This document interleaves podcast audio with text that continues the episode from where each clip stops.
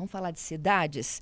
Já tem uma convidada aqui no estúdio que vai nos detalhar um pouco mais de uma pesquisa realizada pela minha convidada, junto à Universidade Federal do Espírito Santo, que avaliou os riscos impostos pelos deslizamentos de terra aqui na capital Vitória, viu? Esse estudo ele traça uma associação com a população que está em maior vulnerabilidade social. Identificou, por exemplo, que as chuvas são hoje o principal deflagrador para a ocorrência dos deslizamentos.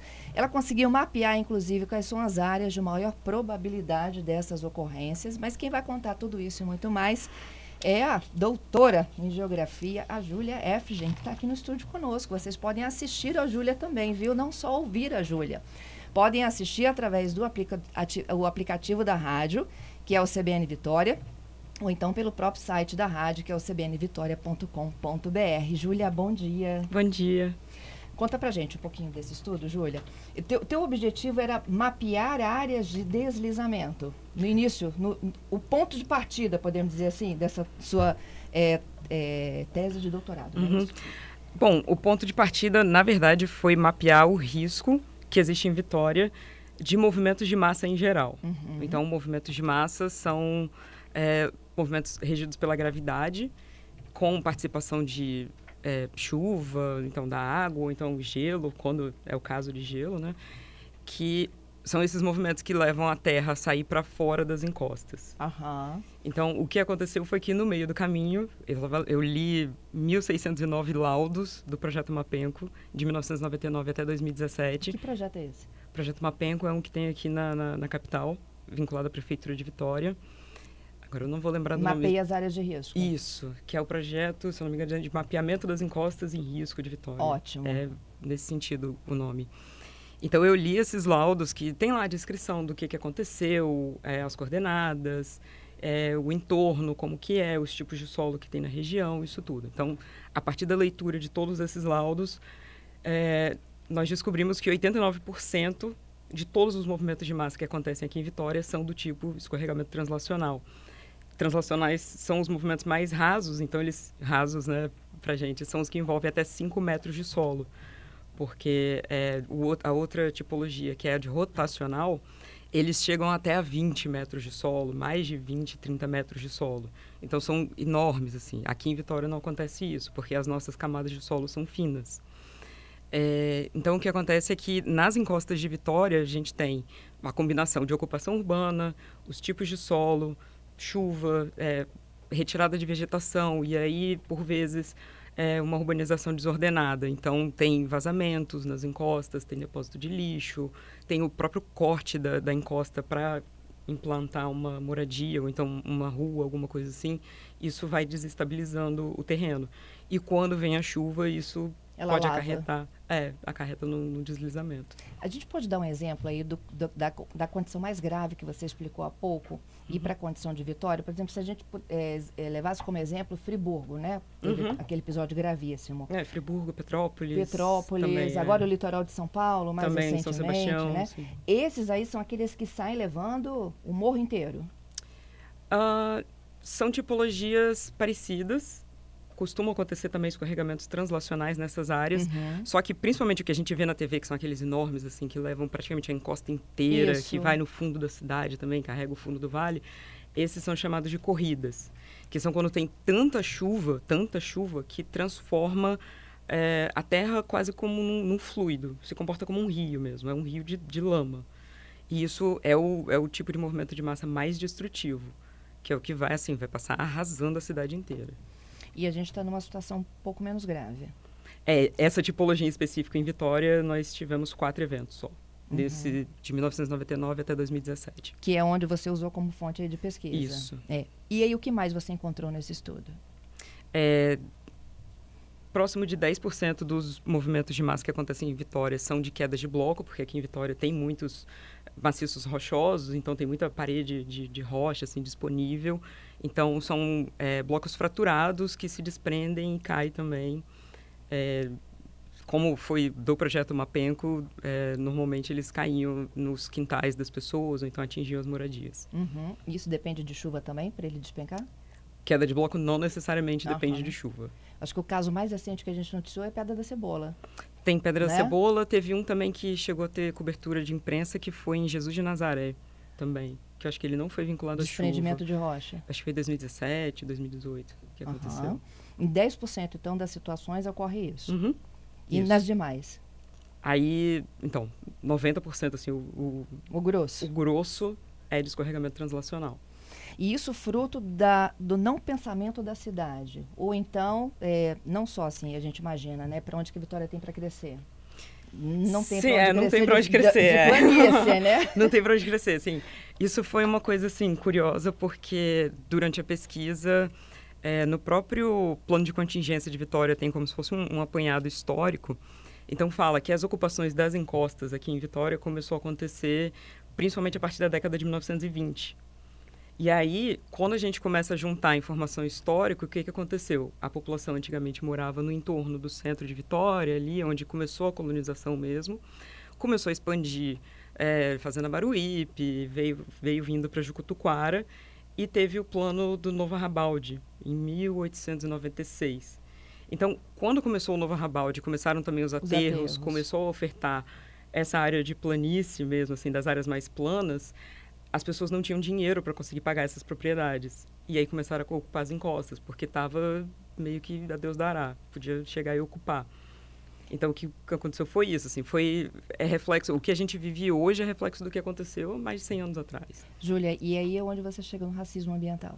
Isso. Né? Porque a partir de dados do censo de 2010, eh, eu coletei, foram mais de 40 variáveis do, do censo demográfico de 2010, e aí referente à educação, então se, se a população é analfabeta, se tem o ensino médio completo, questão de renda, então se recebe um salário mínimo, meio salário mínimo, eh, eh, também questão de chefia da família, se é uma família chefiada só por mulheres, se é eh, se tem uma, uma estrutura familiar, vamos dizer assim, entre aspas, normal, então pai, mãe, filho, filha, se tem mais de uma família morando na mesma residência, isso tudo vai compondo ah, o que a gente chama do índice de vulnerabilidade social. E aí, o que aconteceu foi que quando a gente mapeou Aham. esse índice, eh, as áreas de maior vulnerabilidade social da, de Vitória estão associadas às encostas dos morros e nas beiras de mangue. E aí isso sim vai concordar com a questão do racismo ambiental, que diz que as pessoas racializadas, as minorias, e aí assim, minorias não importa do, do país que esteja, do lugar que esteja, mas as minorias são as que recebem eh, mais danos decorrentes de degradação ambiental ou de desastres. E a questão é hoje em, em maior risco de vida também, Sim. né? também de vida, mas de perdas em geral, assim, de é, qualquer tipo de perda. Então, você vai perder um móvel, você vai perder um pedaço da casa, ou se a casa vai cair, coisa assim. E muitas das vezes eles são, têm que ser retirados da casa e deixam tudo para trás, deixam a história deles para trás, né? Pois é, essa é a parte mais dura, assim, de estudar desastres, porque não é só... Não é só um dado, são pessoas. Essa não, é a é, parte não mais... é um sofá, não é? É a sua É. história de vida, onde você nasceram seus filhos, onde não é um você vaso, criou. é, não é né? um vaso de planta que você, poxa, caiu, quebrou, você compra outro, tá ali. É, é a vida da pessoa, realmente, porque as pessoas criam laços nas comunidades onde elas moram, nos bairros, porque tem a igreja, tem o lugar onde ela sempre vai É comprar verdura e conhece todo mundo que vai e frequenta o mesmo feirão, então isso tudo é rompido quando tem um desastre, então quando a pessoa, quando a família precisa ser removida daquele lugar e transferida para outro, essa- esses laços são rompidos. Muito legal. Agora, se a gente pudesse falar aqui, olha, de o ouvinte de Vitória que está nos ouvindo e ele mora em algumas dessas regiões, quais são as vulnerabilidades que a gente pode mostrar? Por exemplo, as áreas de montanha e colina. Onde estão? Então, aqui em Vitória, no entorno do Maciço Central, então, Maciço Central de Vitória, Morro da Fonte Grande, eh, as faces mais com mais riscos são eh, lá na região de São Pedro, Santo Antônio, centro de Vitória, praticamente assim, todo o entorno do Maciço Central, e nas chamadas colinas costeiras, que aí tem Jesus de Nazaré, eh, Gurijica, São Benedito. E eles estão todos juntos, né? Como, como É, assim? é- é um, é um maciço aqui que praticamente se acompanha, né? No entorno aqui. Sim, é. Geologicamente é tudo a mesma formação. É. É, é tudo considerado maciço Vitória, assim, Aham. granito Vitória. Sim. É, Jesus Nazaré, São Benedito, Cruzamento, Romão, São João, e, é, Forte São Forte João, João, sim. Burijica. Isso. E onde a gente noticia, gente, todo ano, Todo os, ano. os riscos né, de desmoronamento, deslizamento. Tem diferença isso, desmoronamento e deslizamento? Na verdade, não, porque cientificamente a gente chama de escorregamentos, né? Mas no popular costuma-se dizer desmoronamento, queda de barranco, é, deslizamento. Então agrupa tudo isso como uma coisa só. Uhum. E você conseguiu é, identificar quem tem maior ou menor probabilidade, não é isso? De enfrentar um escorregamento translacional. Palavra nova que a gente aprendeu hoje com a Júlia, viu? É, os bairros, sim, porque a partir, como, como eu disse, dessa análise de 1999 até 2017, a gente conseguiu traçar uma média de quantos escorregamentos acontecem em cada bairro por ano. Uhum. Então, assim, é, vou chamar vulgarmente assim, de o top 5 bairros que mais tem ocorrência em Vitória são Gurijica, com mais de 3 por ano, o Forte São João, com 2,5 por ano, São Benedito, Consolação e Romão. São os lugares que mais acontecem escorregamentos em Vitória. E aí quando a gente muda né, do desastre, que é o do escorregamento para o risco de inundação, a gente já tem uma outra foto da cidade. É, o risco de inundação já é, assim, não é minha área de estudo, inundações. Tem trabalhos lá na geografia que Uhum. tratam de, de inundação é, em áreas urbanas. Mas, sim, são já muda de figura porque sai das são as encostas, áreas são as áreas né? são as áreas planas. Então são as áreas de aterro, as áreas de mangue, são as áreas mais baixas e planas. Toda cidade ela tem um risco. É mais Sim. ou menos assim É, que a gente pudesse como- geografia explicar? Sim, porque não tem como você fugir do risco, não existe o risco zero. O que existe é um risco mínimo. Seria isso, assim. Não e existe aí é você... que onde entra o poder público? Sim, para tentar diminuir esse risco. Hoje o que, que a gente precisa de fazer para salvaguardar, por exemplo, dizer assim, essas famílias que estão nessas áreas de muito risco, de médio risco? Uhum. Bom, ah, de maneira geral, são tanto medidas que a gente chama de medidas estruturais quanto as não estruturais que deveriam ser combinadas para diminuir esse risco na cidade toda, assim, para todos os tipos de risco, assim, não só necessariamente movimentos de massa. Uhum. Então, é, investir na questão social, fornecer mais ah, sistema de saúde, fornecer mais eh, educação ambiental, fazer também treinamentos nas comunidades de aí já voltando para o movimento de massa. Começou a chover, você mora numa área que é de risco sabido, você sabe que existe um risco na sua área, já mantém contato também com os vizinhos de, olha, tá descendo água no fundo da minha casa, tá acon- já ficar atento aos sinais. Minha casa está fazendo um barulho estranho, tá com rachadura, sabe? Então, começar a prestar atenção nos sinais que estão sendo dados e se achar estou em risco, pode acontecer alguma coisa aqui comigo, juntar documentação, procurar um lugar seguro. E aí normalmente dentro de cada de cada bairro, cada comunidade vai ter assim uma escola, um, um centro comunitário onde as pessoas podem convergir para ter ajuda. Os sinais sonoros funcionariam? Ah, você diz as sirenes? É, Sim, para alertar Quando- a população? bem calibradas com de- porque aqui em Vitória tem os limiares de chuva no próprio Aham. no plano de contingência da prefeitura tem então é, tendo isso bem calibrado funciona porque é um primeiro alerta assim de olha é, vai chover está chovendo toca uma sirene co- conforme vai aumentando o risco continua tocando a sirene para as pessoas evacuarem o local É, hoje, inclusive, a tecnologia no- nos antecipa, né? Esses desastres. Uhum. né, Eu, eu acredito que até mais do que horas, talvez dias, né? Sim, é, pode ser antecipado em questão de dias, assim, quando tem, por exemplo, São Sebastião mesmo, foi emitido um Uhum. alerta, se eu não me engano, com um ou dois dias de antecedência, já tinha a informação de que ia chover. O que ninguém previu, que é o que até tem um, um, um, um relatório do IPCC recente falando sobre isso, é, alertando que a intensidade e a magnitude, então a força e a quantidade dos eventos extremos vai aumentar. E aí, evento extremo pode ser de precipitação, como aconteceu em São Sebastião, porque ninguém espera 600 milímetros de chuva em um dia.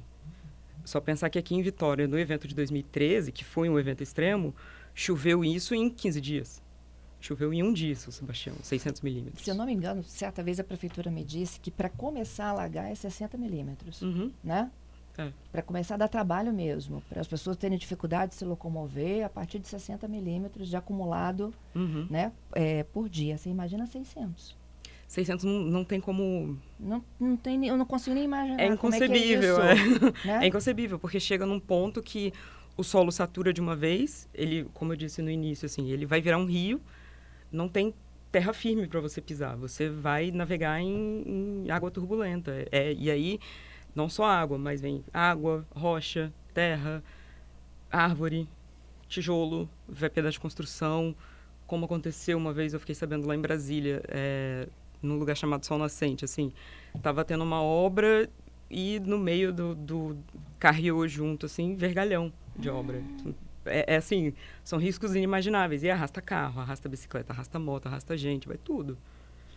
Julia, como é que é a interlocução da universidade com a prefeitura, com a defesa civil, para que eles possam ter em mãos aí o seu levantamento, né? Olha só o trabalho que você teve, você é, destrinchou, né? Estudo de décadas da cidade.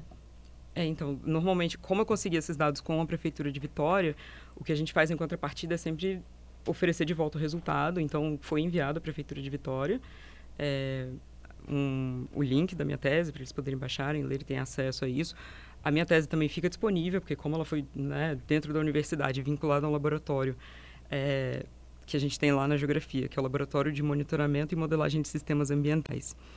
É, como tudo que eu fiz foi financiado com é, recursos públicos, isso tem que estar público. Então, assim, está disponível tanto no site da UFES, também está disponível se alguém falar, ah, não consegui achar, tudo bem, está aqui, a gente oferece. E se precisar também, estamos disponíveis. É conhecimento que volta para a comunidade, né? Sim, tem que ser. Tem que ser. A universidade é ensino projeto, ensino, pesquisa e extensão. e extensão. Então a gente tem que dar de volta. Julia, e para fechar aqui, a gente sabe que com todos esses efeitos climáticos que a gente traz muito, né, todo dia no noticiário, a gente já não consegue nem mais prever se é 60 ou 600, né? A gente é, fica sempre uma interrogação do que vai acontecer. O que, que eu, Fernanda, Júlia e o morador que está nos ouvindo pode fazer de agora para melhorar essa condição? De agora, questão climática, olha. É o lixo fora da casa, mal colocado? É, sempre guardar, assim, jogar lixo no lugar certo, não, se possível, não desmatar. Isso. Também, assim, em questão macro, né? Contribuir para não esquentar mais o planeta. Então, se possível, deixa o carro em casa, não fica, né? Pegando o carro para andar com uma pessoa só. Isso tudo, assim, para tentar frear um pouco, porque todo mês agora está saindo notícia de que é o mês mais quente, quente da história. E só vai piorando, vai vir. Porque a Terra é um sistema meio que a gente considera aberto, mas ele é meio fechadinho, assim, é tipo uma panela de pressão, e a gente está esquentando essa panela o tempo todo. É isso. É. Júlia, adorei te conhecer, viu? Obrigada, Obrigada pela entrevista e por abrir convite. os olhos aqui dos nossos ouvintes. Bom estudo para você, trazendo novidades, volta aqui. Pode deixar, obrigada.